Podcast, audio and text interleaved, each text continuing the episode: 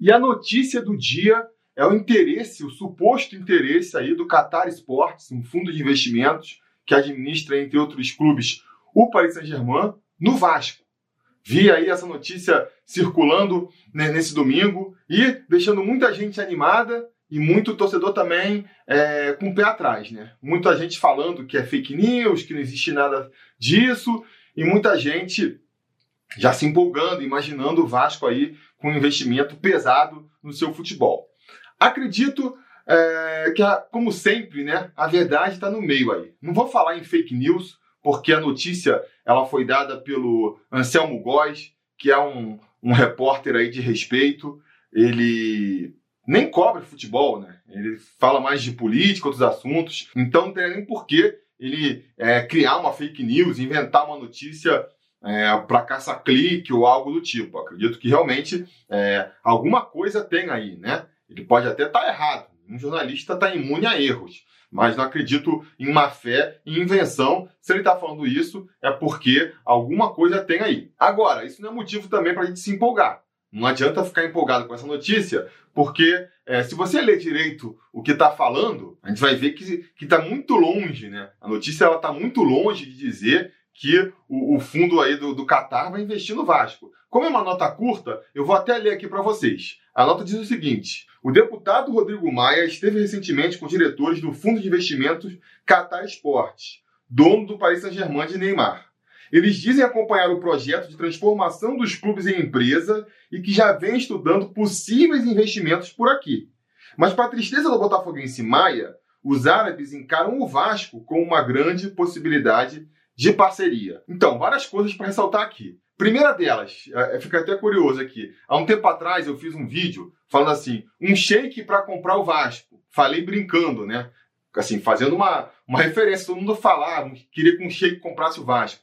Mas não, obviamente, falando que teria que ser um shake árabe, pode ser qualquer um. A ideia era discutir a transformação do Vasco em clube empresa, o Vasco ter um dono, isso e tudo tal. E até hoje recebo assim comentários naquele vídeo. Um sheik nunca compraria o Vasco, porque o Vasco ele está profundamente identificado com o catolicismo, tem a cruz de Cristo no peito, o sheik. E aqui está mostrando que não tem nada disso. No mundo dos negócios, amigo, não tem essa, essa parte de religião. Se o Catar, se o fundo do Catar aqui, os árabes, eles chegam aqui e veem que o Vasco é o melhor negócio, daí se tem cruz de, de Malta, se é a cruz de Cristo, se é sei lá, judeu, católico, apostólico romano. Os caras estão atrás do dinheiro. O capitalismo se movimenta pelo dinheiro. E aqui está a prova disso, né? E é natural, natural que um clube de investimento querendo investir no Brasil vai procurar quem? Os clubes lá do topo, né? Os clubes, as marcas mais fortes uh, do país. E o Vasco ainda está entre elas. Por mais que a gente tenha aí é, sofrido nos últimos 20 anos, o Vasco ainda é um dos maiores clubes do Brasil e é natural que o investidor estrangeiro se interesse primeiro no Vasco antes de se interessar em outros clubes, que nem é o caso do Botafogo. Agora, do interesse para algo mais concreto, você passar desse interesse, dessa possibilidade para um acordo e para um patrocínio concreto, existe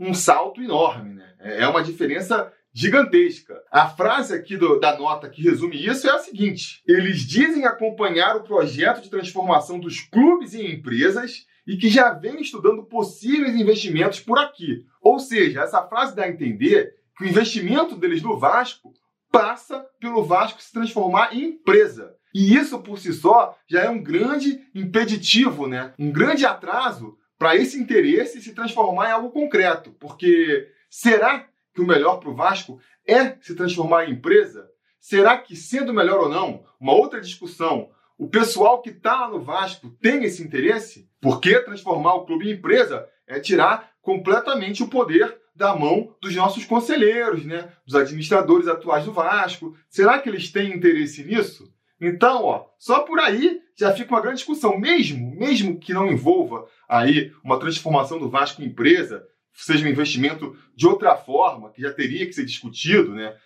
ia envolver fatalmente é, perda de poder. Com certeza, o fundo de investimento ia querer ter algum nível de gerência no futebol do Vasco. E aí fica aquela questão de sempre, né? Quem está lá não quer abrir mão do seu poder. Vão, vão começar aquele discurso: ah, será que vale a pena botar alguém que não é Vasco para comandar o Vasco? E toda aquela discussão. Então, amigos, eu acredito que o interesse do fundo de investimento aí possa ser real. Como eu disse no começo daqui do vídeo, não tem por que duvidar da informação do Anselmo Góes. Agora, para esse interesse se transformar numa coisa concreta, tem um longo, um longo caminho pela frente. É como eu dizer que quero comprar, sei lá, uma BMW. Eu tenho interesse em comprar uma BMW. Quer dizer que eu vou estar andando com uma BMW amanhã? Não, né? Primeiro tem que ver, eu tenho dinheiro para comprar uma BMW? Tenho. Tá, beleza. Será que a minha esposa vai concordar em eu pegar esse dinheiro que a gente tem e, em vez de gastar com outras coisas, gastar com uma BMW? De repente, para eu comprar essa BMW, eu tenho que ter um crédito no banco, preciso abrir um crédito no banco. Será que o banco me concede esse crédito? Será que eu mesmo, apesar do meu interesse, sabendo que a minha esposa até aceita, sabendo que eu tenho um crédito no banco, no final das contas, vou me interessar em comprar o carro? Ou será que eu vou pesar tudo na balança e, e concluir, não, apesar de eu querer um BMW, me sentiria bastante feliz com o BMW, nesse momento não dá, tem coisas, outras coisas mais importantes para investir. Enfim, Existem milhares de coisas que se interpõem entre o interesse, entre uma possibilidade e a concretização dessa possibilidade. E eu acho que a gente tem que analisar essa notícia dessa forma, entendeu? Acredito no interesse, mas acho muito difícil, diante aí da, da atual conjuntura do Vasco, que esse interesse se transforme numa coisa concreta. Mas vamos acompanhar, né? Vamos acompanhar. De repente, a coisa vai avançando aí, e se vierem mais notícias nesse sentido no futuro, pode ser que aconteça.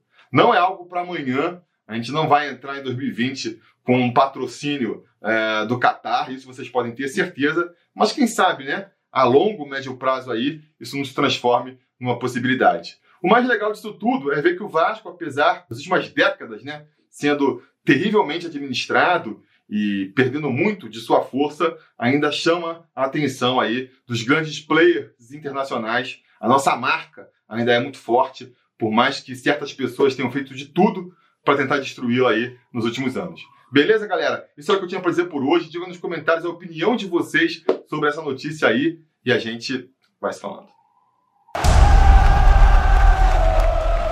A realização desse vídeo só foi possível graças ao apoio inestimável dos conselheiros do Sobre Vasco. Ajude você também ao Sobre Vasco continuar no ar, se tornando um apoiador em apoia.se barra ou sendo um membro do canal aqui no YouTube.